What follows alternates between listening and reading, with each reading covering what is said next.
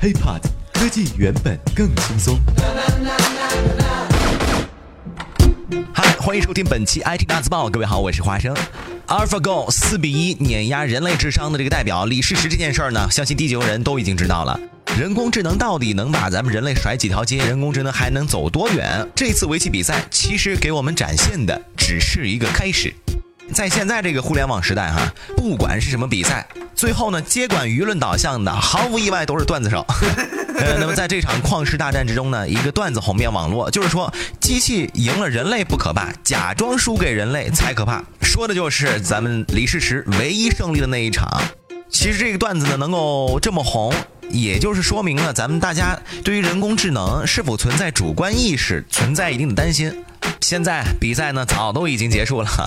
相比较李世石比赛的十七万美元的奖金和咱们中国和解大神的豪言壮语，我觉得大家更愿意讨论的呢，还是人工智能还能在哪方面把我们人类给秒杀掉？人工智能和人的距离还有多远？人工智能能够理解人的感情吗？比如抽烟喝酒烫头，再比如说诗歌和爱情。那么要要回答这个问题呢，咱们必须要先从 AlphaGo 本身开始下手。AlphaGo 到底是多么厉害？呃，很多新闻我相信都已经说得很明白了。华生在这里呢，有几个数据给大家简单的罗列一下。作为人类高智商代表的这个李世石，每年可以下多少盘棋呢？也许呢一千盘，而 AlphaGo 可以下一百万盘，而且只用一天的时间。它的背后呢是谷歌的三千台服务器做的运算支撑，只要电源不断，它就可以一直不停的进行模拟的练习。当李世石输了比赛后，比方说一夜啊复盘十局的时候，AlphaGo 啊却可以复盘上万局，并且毫不疲倦。这也难怪啊，每次到了比赛的最后，李世石这个脸呐，那难看的跟小月月一样。我的天呐！而且 AlphaGo 的智能呢，主要体现在两个两套神经网络，也就是算法的相互作用上。围棋和象棋不太一样，它可能的走法呢，大约是十的七百六十八次方。尽管呢，很多是不合理的走法，咱就按这个数据来算。因此，如果说简单的 AlphaGo 采用这种呃穷举法来推演全部的可能，然后再选择，显然是不现实的。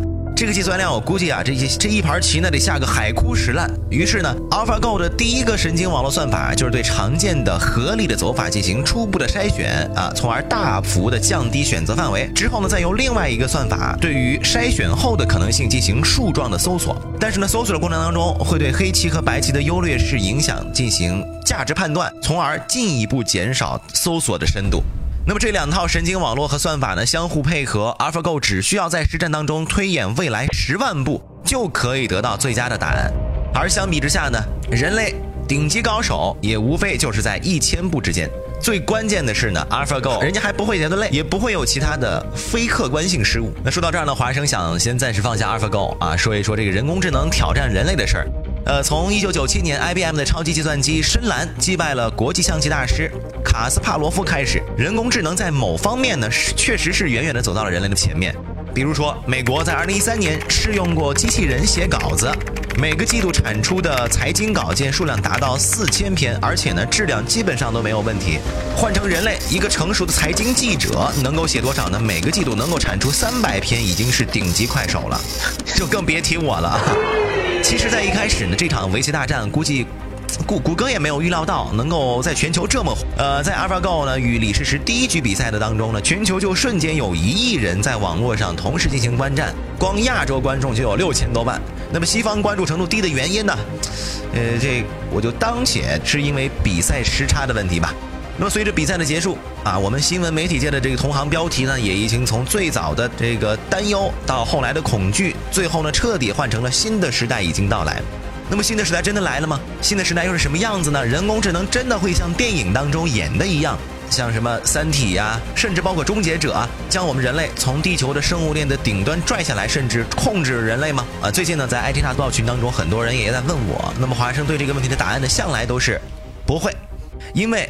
再高的人工智能也是人工创造的，所以对待 AlphaGo 这件事情呢，不管 AlphaGo 和人类谁输赢，最终赢下的都是人类。对于这种我们自己创造的人工智能，那么除了拔电源啊这种简单粗暴的方式，我们其实还有很多很多其他的方式可以让人工智能呢只为自己服务，而不是害自己。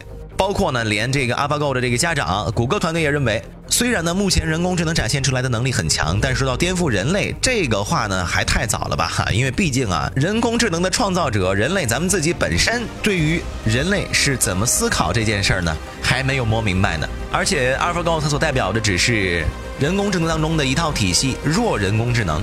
是那种没有自律意识和自由意志的人工智能，它仍然呢是咱们人类的工具。我们可以大胆的畅想，未来的人工智能呢，呃，也不会取代人类，但是呢，它确实是可以完成大部分人类可以做的工作，无论是体力劳动，包括现在的脑力劳动。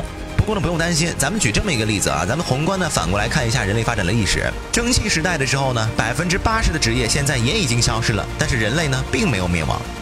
所以说，对于人工智能来讲呢，重要的。